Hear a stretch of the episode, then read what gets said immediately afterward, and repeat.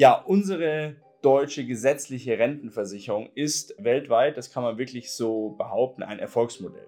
Also gerade in den Anfangsjahren 1957 wurde das ganze Jahr so umgesetzt, wie wir es jetzt immer noch haben.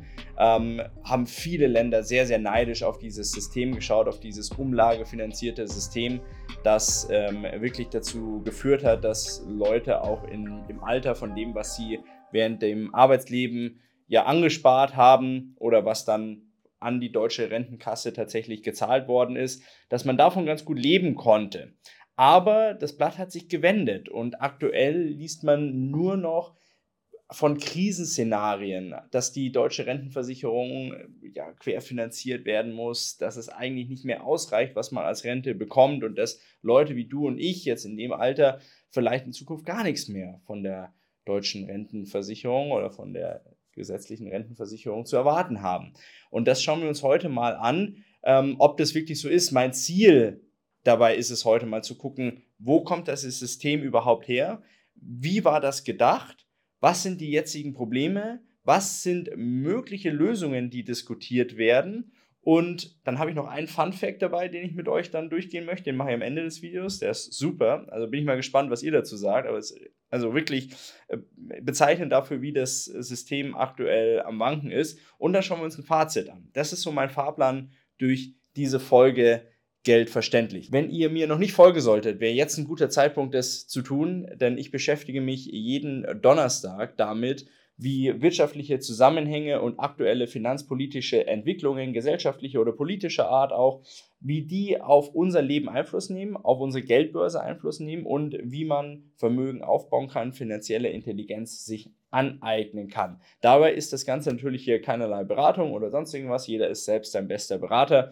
Und ähm, was ich hier erzähle, ist meine Meinung. Ihr könnt die völlige andere Meinung haben. Wenn ihr eine andere Meinung habt, dann ist wichtig, das unter dem Video zu kommentieren. Ansonsten gerne liken und wie gesagt den Kanal abonnieren. Ja, 1957 ist dieses umlagefinanzierte System der gesetzlichen Rentenversicherung in Deutschland so umgesetzt worden, wie wir es jetzt haben. Die gesetzliche Rentenversicherung, die gab es schon viel, viel früher, schon zu, zu Zeiten Bismarcks, wurde die gesetzliche Rentenversicherung in Deutschland verankert. Damals war das so gedacht, dass man, also oder so ausgestaltet, dass man das Kapital, das einem vom Bruttolohn dann entsprechend genommen worden ist, in Anführungszeichen, oder abgeführt worden ist, besser gesagt, dass das verwahrt worden ist durch die Deutsche Rentenversicherungsanstalt und man dann, ähm, sobald man in Rente gegangen ist, von dem Kapital, das man eben auf die Seite gelegt hat, ja dann mehr oder weniger, zehren konnte im Rentenalter und das Ganze dann entsprechend aufgebraucht worden ist und man dann im Alter ja zumindest monetär ein bisschen versorgt ist. Das gab es ja davor gar nicht und früher war die Problematik, dass man entsprechend, wenn man nicht selbst in irgendeiner Form vorgesorgt hat oder ähm, keine Familie hatte, die für einen sorgen konnte, man dann ganz schnell in die Altersarmut geriet.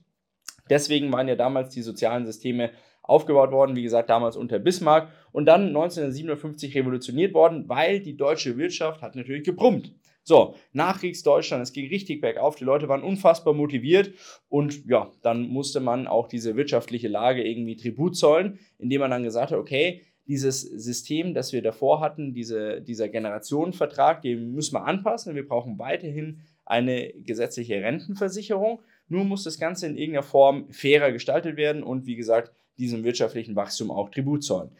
Und daraus ist dann entsprechend dieser, ja, dieses umlagefinanzierte System entstanden. Das bedeutet, im Endeffekt funktioniert unsere gesetzliche Rentenversicherung nicht anders wie das aktuelle Beitragszahler, also Leute, die sozialversicherungspflichtig beschäftigt sind in Deutschland und einen Lohn beziehen, einen entsprechenden Anteil vom Lohn, der sich immer mal wieder anpasst, ähm, der aber fix ist, dann entsprechend, ich glaube 18,8 Prozent oder so, aber da nagelt mich nicht fest, ähm, abführen müssen oder die automatisch abgeführt werden. Ich erhalte ja das Kapital da gar nicht, sondern es wird von meinem Bruttolohn abgeführt an die Deutsche Rentenanstalt und ähm, dann in, diese, ähm, in das System entsprechend integriert oder geführt, dieses Kapital. Und wenn ich dann irgendwann in die Rente gehe, dann erhalte ich und da kommen wir gleich nochmal drauf, wie sich das berechnet, eine gewisse Rente Monat für Monat, so lange, bis ich sterbe.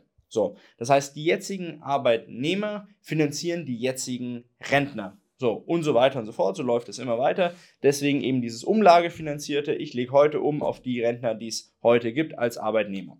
So, Soweit, so gut. Und das ganze System funktioniert so, als dass ich, wie gesagt, einen gewissen Teil meines Bruttolohns als Arbeitnehmer abgeführt bekomme. Den gleichen Anteil führt auch nochmal mein Arbeitgeber ab, sodass eben die Last auch auf mehrere Schultern verteilt wird. Und das war damals ein Novum. Das war eine Innovation, dass man den Arbeitgeber mit ins Boot holt und dem Arbeitgeber auch sagt, hey, du bist auch verantwortlich für die, das Auskommen nach der Arbeit deiner Arbeitnehmer.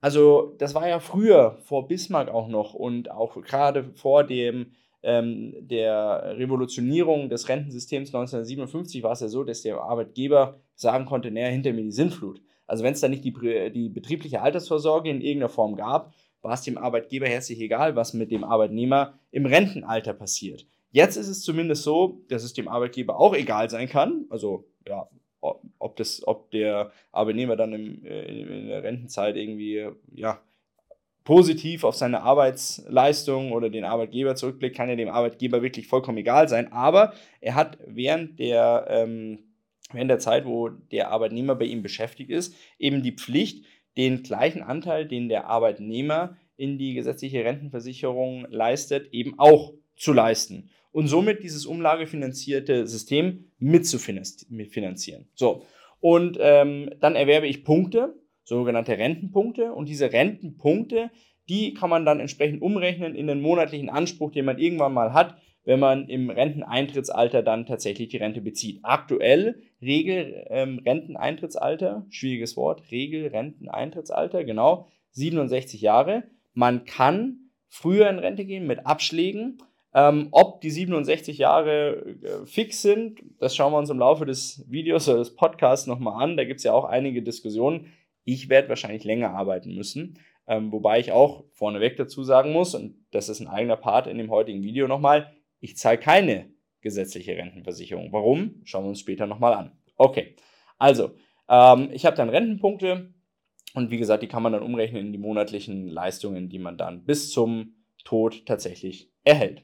So, es ist nichts anderes wie ein Geldversprechen, wie auch eine private Lebens- oder Rentenversicherung auch. Man zahlt halt rein und irgendwann kriegt man einen gewissen Betrag monatlich zurück, so lange bis man stirbt. Das ist eine Wette, die man dann im Endeffekt, naja, eine Wette in Anführungszeichen eigentlich mal eingeht mit dem Staat, wobei ich keine Möglichkeit habe, diese Wette nicht mit einzugehen. Ähm, wenn ich lang lebe, hat der Staat das Langlebigkeitsrisiko bei mir, weil ich lange lebe und weil ich lange die Rente beziehe. Wenn ich früh sterbe, ja gut, dann ähm, gibt es in Deutschland auch da noch Sicherungsmaßnahmen oder Sicherungsauffangnetze, ähm, ja, sage ich jetzt mal, mit äh, Witwen- und Waisenrenten. Aber natürlich äh, ist es dann eine Sache, die sich eher für den Staat zum Beispiel gelohnt hat. Okay.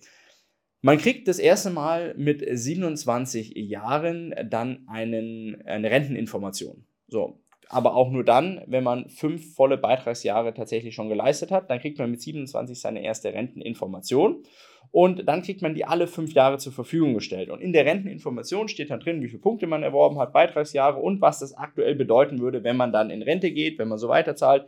Wie also eine Rückkaufswertmitteilung, die man vom Versicherer ja einmal im Jahr bekommt, wenn man so eine Art private ja, Altersvorsorge hat, wie zum Beispiel eine Lebensversicherung oder eine Rentenversicherung. Da kennt ihr das ja vielleicht auch, wenn ihr sowas noch haben solltet. Wenn ihr sowas haben solltet, nicht gut, das Video nochmal anschauen, das ich hier gedreht habe darüber, dass sich äh, private Lebens- und Rentenversicherungen häufig nicht lohnen und von speziellen Paragraphen betroffen sind. Verlinke ich nochmal hier oben. Ansonsten, ja, vergleichbar. Alle fünf Jahre kriege ich die Information und dann weiß ich, wo ich stehe.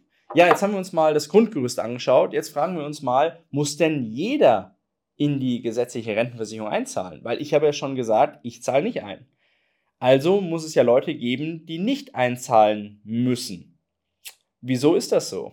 Naja, also grundsätzlich ist schon jeder Arbeitnehmer dazu verpflichtet, in die gesetzliche Rentenversicherung einzuzahlen und man kann sich das auch nicht aussuchen. Es wird zwar irgendwann gedeckelt, ich glaube, das ist im, äh, in den westlichen Bundesländern sind 7.300 Euro brutto und im Osten sind 7.100 Euro. Die, ähm, also das ist die Beitragsbemessungsgrenze. Wenn ich mehr brutto verdiene, wird der Anteil, der da entsprechend abgeführt wird, in die gesetzliche Rentenversicherung nicht höher. Das heißt, es wird auf maximal den eben genannten Betrag berechnet und je mehr ich drüber verdiene, da, da, zahle ich dann nicht mehr in die gesetzliche Rente ein, weil das lohnt sich dann im Endeffekt auch nicht. Da ist man dann angehalten, weiter privat vorzusorgen. Aber grundsätzlich muss jeder Arbeitnehmer, kann es sich auch nicht aussuchen, in die gesetzliche Rente einzahlen. Außer man hat eigene Versorgungswerke zum Beispiel. Also ähm, das haben Beamte, dann haben das häufig äh, Künstler mit der Künstlersozialkasse oder andere selbstständige Berufe, wie zum Beispiel Rechtsanwälte, Steuerberater oder Ärzte, die haben eigene Vorsorgewerke, die im Endeffekt die Aufgabe der gesetzlichen Rentenversicherung übernehmen. Und dann zahlen die Leute eben nicht in die gesetzliche Rentenversicherung, sondern in die Vorsorgewerke. Diese Vorsorgewerke sind in der Regel immer ähm, ein bisschen kosteneffizienter und müssen natürlich nicht so viele Leute mitschleppen wie jetzt das gesamte gesetzliche Rentenversicherungssystem und sind daher auch immer ein bisschen ertragreicher, lukrativer wie die gesetzliche Rente.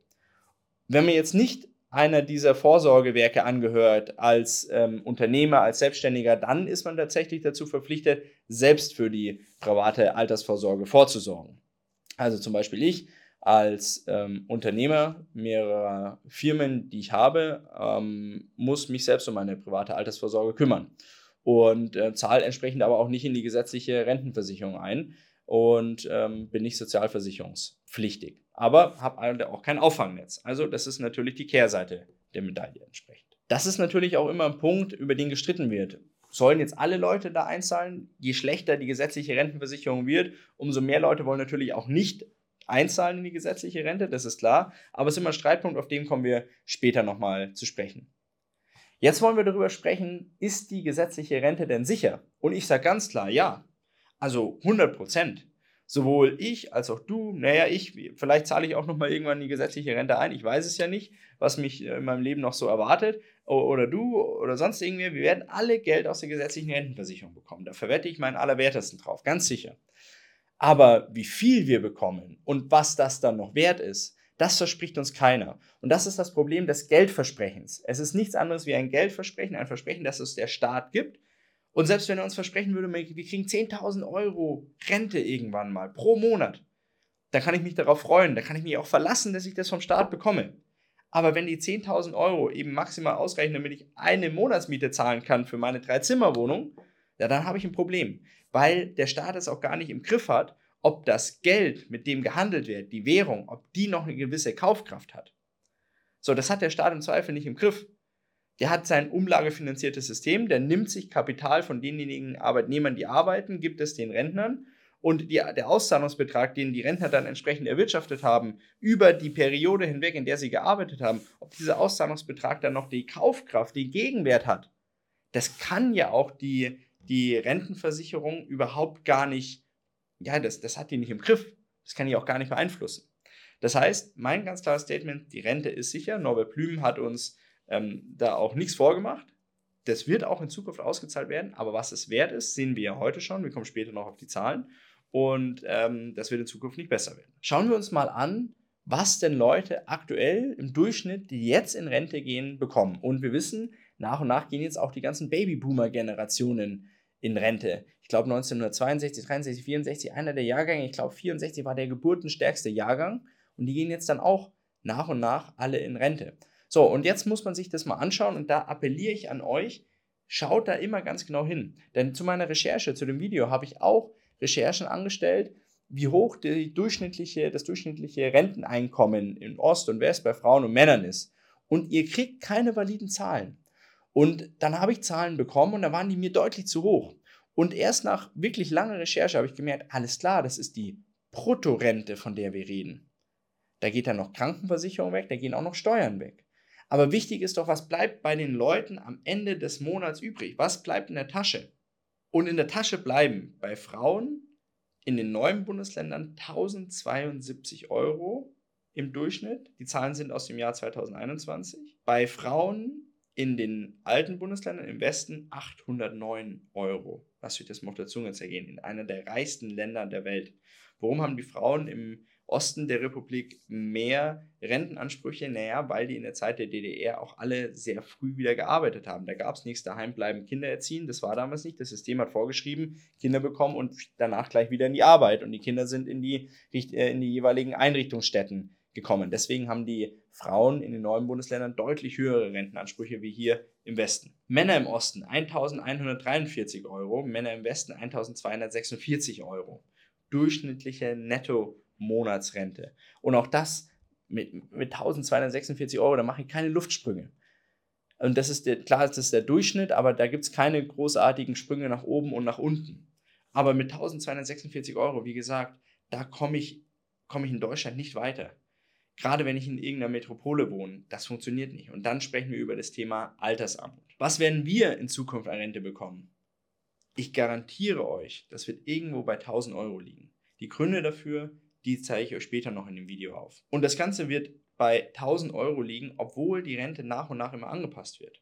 Die wird ja auch der Inflation angepasst. Es gibt Rentenerhöhungen und das hört man dann immer im Radio oder im Fernsehen und da wird sich richtig dafür gefeiert, Rente wird um so und so viele Punkte angepasst. Und ja, das ist gut und es wird auch getan aber es kompensiert nie und nimmer die reelle Kaufkraftentwertung. Vielleicht kompensiert die die offizielle Inflationsraten oder die offiziellen Inflationsraten, die wir in der Vergangenheit hatten. Die jetzigen offiziellen Inflationsraten, die wir letztes Jahr bei 8, 9 Prozent übers Jahr hinweg waren und dieses Jahr auch im Durchschnitt über 8 Prozent liegen werden, die werden nicht kompensiert werden durch die Rentenerhöhungen, die es entsprechend gibt.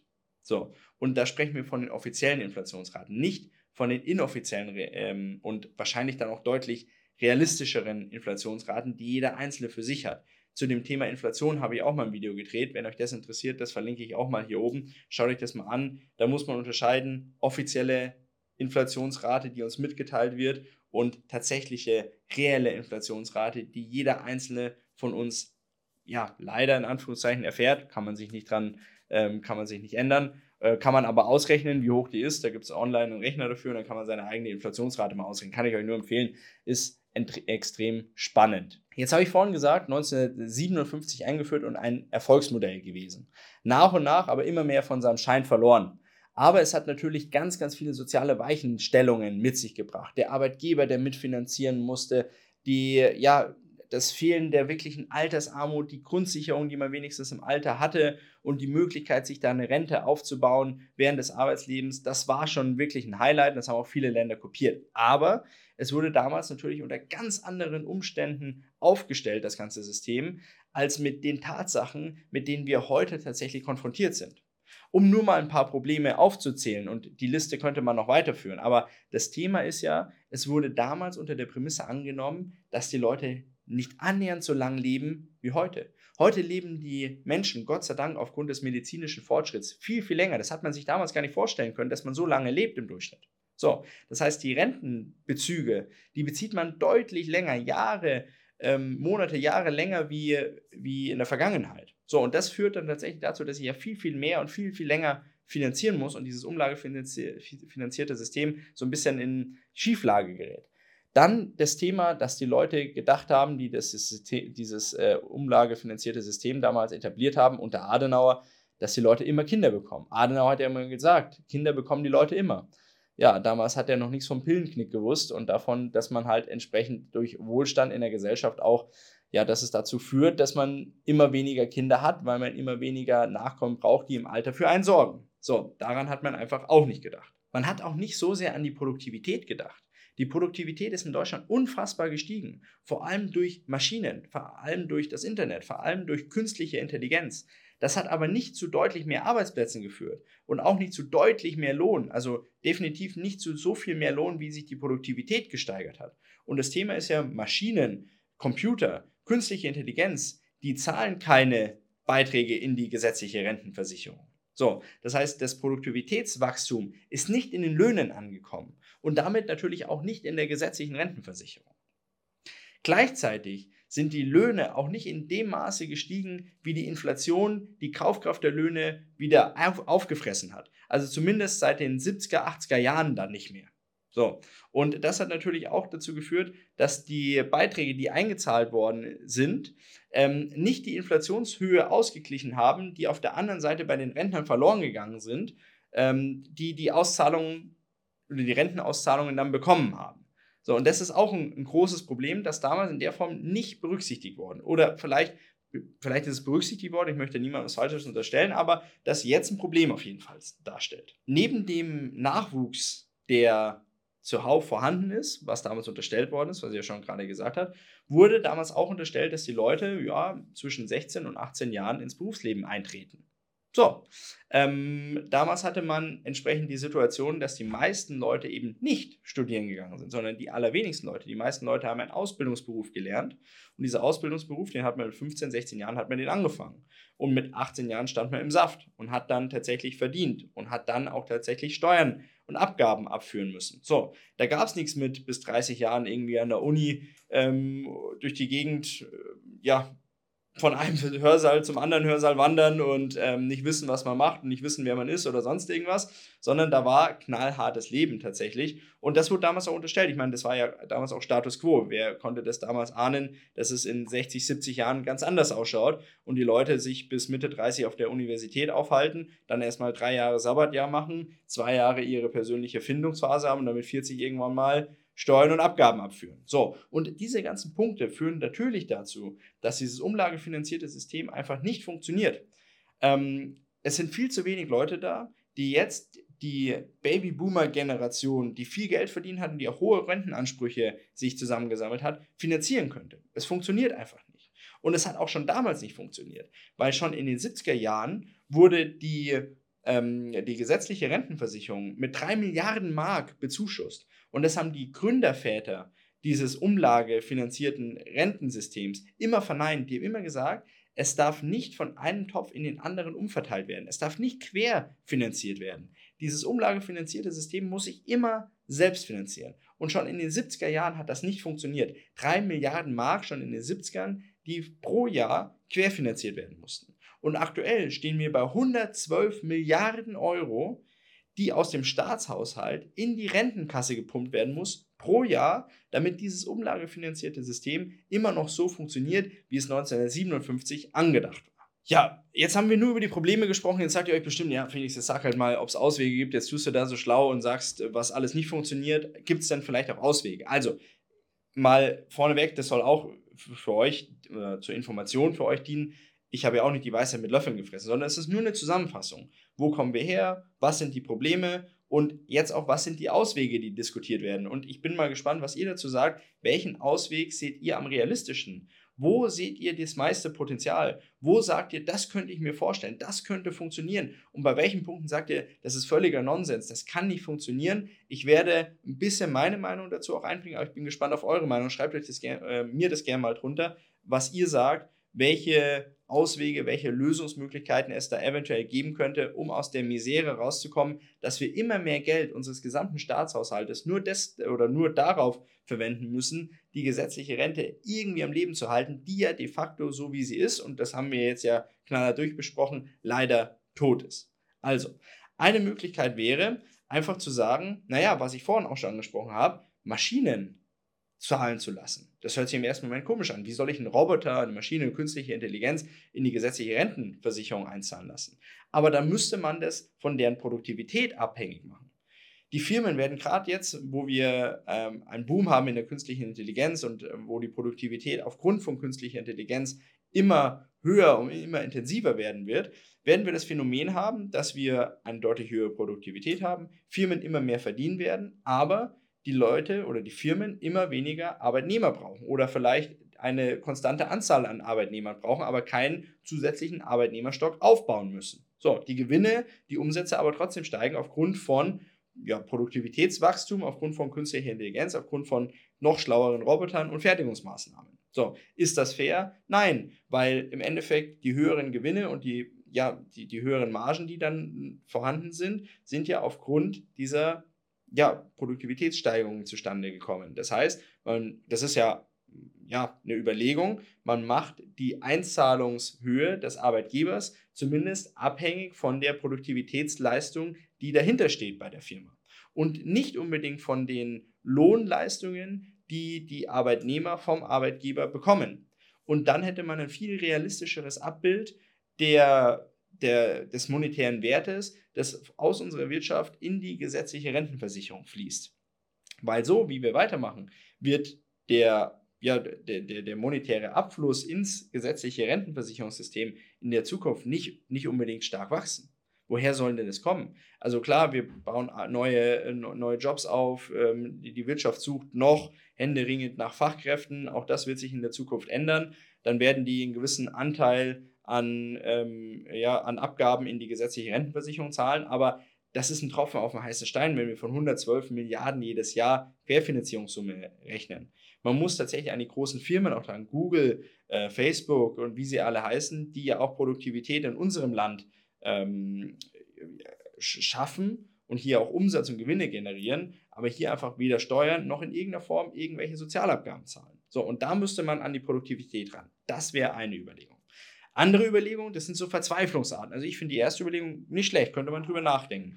Die Überlegung, die zweite Überlegung, das finde ich eine Verzweiflungstat. So länger arbeiten lassen, ähm, mehr, äh, mehr prozentualen Anteil vom Bruttolohn in die gesetzliche Rentenversicherung, nicht mehr die Möglichkeit der vorzeitigen Verrentung, ähm, früher in die Rentenversicherung einzahlen lassen, äh, Selbstständige auch in die Rentenversicherung einzahlen lassen, die gesetzliche, Beamten auch ja, das kann man schon machen, aber das löst das Problem nicht. Das sind immer nur sehr populistische Forderungen, die von der Politik gestellt werden, ähm, aber die lösen uns das Problem von 112 Milliarden aktuell jährlicher Querfinanzierung einfach überhaupt nicht. Also das, da geht es um ein paar Milliarden, Milliarden Euro, dann haben wir irgendwie 10 Milliarden Euro gespart oder zusätzlich dazu verdient, ja klasse, toll, aber das ist ein Tropfen auf den heißen Stein. Also das ist, das ist wichtig, das will ich euch mitgeben, auch immer nur reiner Populismus den müsst ihr auf jeden Fall im Griff haben, wenn dann wieder irgendein oder im Blick haben, wenn dann irgendein Politiker sagt, oh, und die Beamten müssen in die gesetzliche Rentenversicherung einzahlen, ja, der hat keine anderen Argumente.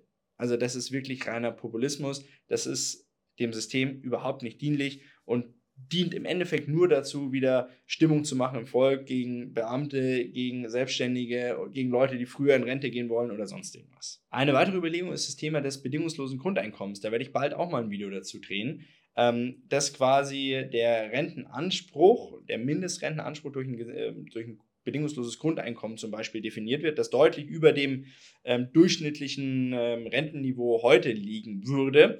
Wie das Ganze finanziert werden kann und so, das ist eine andere Frage, aber das ist auch eine Überlegung. Bedingungsloses Grundeinkommen, das auf jeden Fall jedem Rentner ein sehr gesundes Niveau zur Verfügung stellt und das ja dann auch zwingend, damit es sich lohnen würde, über dem Durchschnitt der äh, Rentenbezüge liegen müsste. Und on top kann man dann zum Beispiel noch private Altersvorsorge oder sonst irgendwas draufpacken. So, und dann gibt es noch eine Überlegung, die ist ja jetzt auch nach und nach ein bisschen umgesetzt worden, eines sogenannten Staatsfonds. Das haben ja viele skandinavische Länder zum Beispiel auch, dass das Geld nicht in ein umlagefinanziertes System gespeist wird, wo es ja nicht arbeitet, sondern wo es nur von linke Tasche, rechte Tasche umverteilt wird, sondern wo es dann tatsächlich in ein Fonds geht, wo es verwaltet wird wo Rendite erzielt wird und wo dann Kapital geschaffen wird, das dann wiederum an die Bürger ausgezahlt werden kann. So, so ein Staatsfonds. Damit hat ja die FDP damals im Wahlkampf, kurz bevor sie in der Ampel verschlungen wurde, ähm, geworben. Und das Ganze wird ja jetzt auch nach und nach umgesetzt, aber ähm, der Herr Lindner ist ganz weit abgerückt von diesem Thema des Staatsfonds, so wie sie es in Skandinavien haben, wo man dann ja, ähm, ja einheimische Firmen mitfinanziert, wo man äh, Venture Capital gibt, wo also dieser Fonds wirklich Arbeit und gute Rendite zur Verfügung stellt. Das werden wir in Deutschland leider nicht haben. Bei uns ist der Fonds nur dazu da, das Beitragsniveau gleichzuhalten. Das heißt, dass in Zukunft nicht 20, 25 Prozent des Bruttoeinkommens tatsächlich an die gesetzliche Rentenversicherung abgeführt werden muss, sondern dass man das Beitragsniveau für die zukünftigen Arbeitnehmer auch in Zukunft auf dem Level halten kann. So, also man will nicht mehr Rente versprechen dadurch, man will nicht mehr Auszahlungen an die, an die Bürger damit als Ziel setzen, sondern man möchte einfach die Belastung der zukünftigen Beitragszahler nicht ins, ja, nicht ausufern lassen. So, und das ist das Ziel dahinter. Und ja, ist schade, weil es auch sehr, ja, weil es sehr abge, ähm, wie soll ich sagen, weil es abgekommen ist von der ursprünglichen Idee, die ich grundsätzlich befürworte und weil es mit viel zu geringen Mengen finanziert wird. Also 10 Milliarden Euro werden jetzt mal reingepackt, das ist viel Geld. Und auch in den nächsten Jahren werden jeweils 10 Milliarden Euro reingepackt. Aber überlegt mal, im Gegensatz zu 112 Milliarden Euro, die jedes Jahr querfinanziert werden müssen, sind einmalig 10 Milliarden Euro und jedes Jahr nochmal 10 Milliarden Euro quasi lächerlich. Also da passiert nichts viel, nicht viel. Und wenn wir Glück haben, passiert tatsächlich durch diese ja, Verwaltung des Vermögens folgendes, dass die Beitragshöhen, die Beitragsbemessungshöhen nicht unbedingt steigen, nicht ins Unermessliche steigen und wir auch in weiterhin den gewissen Anteil, den wir heute schon zahlen, an die gesetzliche Rentenversicherung abführen müssen. Das verspricht mir ja aber nicht, dass ich dann in Zukunft mehr Rente bekomme oder so. Nein, das verspricht, verspricht mir nur, du lieber Arbeitnehmer, du zahlst jetzt die nächsten Jahre genauso viel wie in den letzten zehn Jahren auch. So, okay, prozentual. Ob das ein Fortschritt ist, frage ich euch. Dann habe ich ja gesagt, ich habe noch einen Fun-Fact zur Rente. Schreibt mir mal in den Kommentaren, was ihr denkt, bevor ich dann ganz zum Schluss die Lösung sage. Also, Fun Fact: Was glaubt ihr, wie viele Rentner, und wir haben 21,8 Millionen, glaube ich, in, in Deutschland, wie viele Rentner haben im Jahr 2022 eine Bruttorente über 3000 Euro monatlich erhalten? Brutto. Okay, ich lasse die Frage jetzt mal offen stehen und beantworte die am Ende des Videos. Jetzt kommt als erstes davor das Fazit. Fazit, also die gesetzliche Rente bringt es nicht mehr. Ein sehr gutes System, das damals von schlauen Köpfen ausgearbeitet worden ist, das auch dazu geführt hat, dass wir wirklich einen hohen sozialen Standard und ein hohes soziales Absicherungssystem in Deutschland geschaffen haben, das wichtig war, den Arbeitgeber auch mit ins Boot zu holen und das auch jahrelang oder jahrzehntelang funktioniert hat, ist jetzt am Ende angekommen. Das Problem ist, dass die Politik und da werde ich euch Brief und Siegel drauf geben, sich an dieses Thema nicht rantrauen wird. Das ist zu heiß. An Rente traut sich niemand ran, weil bei 21,8 Millionen Rentner, die wir in Deutschland haben, die alle wahlberechtigt sind wahrscheinlich und die alle auch zur Wahl gehen im Zweifel, weil sie ja sonst sowieso nichts zu tun haben, ist das ein riesen Wählerpotenzial. So ein riesen Wählerpotenzial, das ich natürlich jetzt nicht verstimmen möchte und wo ich mich auch gar nicht rantrauen möchte, selbst wenn ich denen irgendwas Positives bieten könnte. Ich traue mich da gar nicht ran. Das lasse ich lieber so, wie es ist. Und das merkt man ja auch im, im, in der Ampelregierung, was passiert denn großartig mit dem Thema Rente. Also es gibt die Möglichkeit oder ist diskutiert äh, worden, dass man privat vorsorgen kann mit Fonds und das quasi aus seiner Brutto, aus seinem Bruttoeinkommen dann einzahlen kann und erst nachgelagert besteuert wird. Da gibt es noch nichts Genaues dazu, aber ja, okay, das könnte eine Möglichkeit sein, aber auch das ist ein Tropfen auf dem heißen Stein. An die gesetzliche Rente, de facto, das ist Fakt, traut sich keiner ran. Da wird sich auch in Zukunft leider niemand rantrauen. Und jeder Tag, der verstreicht und an dem sich niemand an dieses Thema der gesetzlichen Rente herantraut und ähm, sich traut, das Ganze zu reformieren, ist ein vergeudeter Tag, weil es wird jeden Tag schlechter. Die Auszahlungshöhen aus der gesetzlichen Rentenversicherung sind jetzt schon lächerlich. Für ein so reiches Land, wie wir es in Deutschland sind, ist das lächerlich. Hier 800 Euro für Frauen im Westen der Republik. Ja, wie soll man damit leben? Keine Chance. Das ist lächerlich, den Leuten das überhaupt auszuzahlen. Das ist lächerlich. So, und ähm, Leute, die ihr ganzes Leben lang hart gearbeitet haben, die geschuftet haben, die Geld auf die Seite gelegt haben, die kriegen dann 800 Euro. Das ist ja, ja da wirst du ja vom Kopf gestoßen. Also deswegen ist auch das Thema der privaten Altersvorsorge so unfassbar wichtig, weil die gesetzliche wird es nicht mehr tun und der Staat wird auch leider und die Politik wird nichts ändern. So, und deswegen muss man privat vorsorgen und privat vorsorgen auch anders, wie uns das die Politik weismachen will. Denn die ganzen Produkte, die die Politik in der Vergangenheit eingeführt hat, um uns zu sagen, ihr müsst private Altersvorsorge betreiben, die sind alle vom Markt verschwunden, so größtenteils. Diese ganzen Riester-Produkte, die gibt es so in der Form nicht mehr, weil die Versicherungsgesellschaften dieses Konstrukt, das von der Politik geschaffen worden ist, gar nicht mehr anbieten können, weil es sich für niemanden lohnt. Weder für die Versicherung noch für den Kunden. Dann diese Basisrenten, ja auch nicht das Gelbe vom Ei. Funktioniert auch nicht so, wie man das gedacht hat.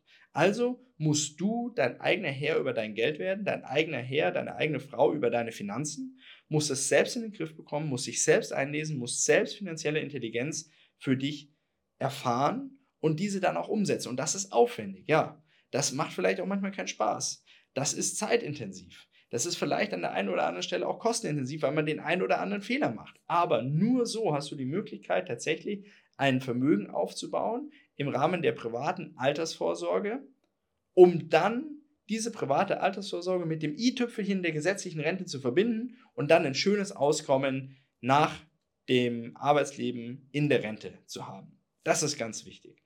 Also, private Altersvorsorge auf jeden Fall durchführen, früh genug. Dieser Zinseszinseffekt, den kann man nicht häufig genug betonen, dass man früh genug mit der privaten Altersvorsorge anfängt, schon junge Leute direkt ähm, irgendwas machen und irgendwas machen bedeutet nicht äh, zur Bank rennen oder zur Versicherung rennen und die Standardprodukte da kaufen, sondern wirklich recherchieren, schauen, was passt zu mir, was hat in der Vergangenheit funktioniert, wo kann ich mich damit identifizieren, wie kann ich das machen und ich brauche keine Bank und keinen Versicherungsmantel rundherum, der unfassbar viel Geld kostet, um Geld verdienen zu können. Nein, die Zeiten sind rum, ich kriege das auch im Zweifel selber hin. Okay, also das ist mein Appell, mein Fazit und jetzt noch die Informationen. Wie viele Rentner haben im Jahr 2022 mehr als 3000 Euro Bruttorente bekommen. Von 21 Millionen waren es 50 Stück. In dem Sinne, vielen Dank, dass du heute auch wieder mit dabei warst bei einer neuen Folge Geld verständlich. Heute ging es um die gesetzliche Rentenversicherung einmal komplett durcheinander. Ähm, ja, nicht durcheinander kommen, durcheinander kommen bin ich jetzt. Auseinandergenommen. Das gesamte System von Anfang an bis heute mit Auswegen, mit Lösungen, mit Problemen. Sag mir, was du dazu denkst und dann freue ich mich auf eine neue Folge. Geld verständlich. Nächste Woche Donnerstag, 18 Uhr, same place, same time. Bis dahin. Ciao.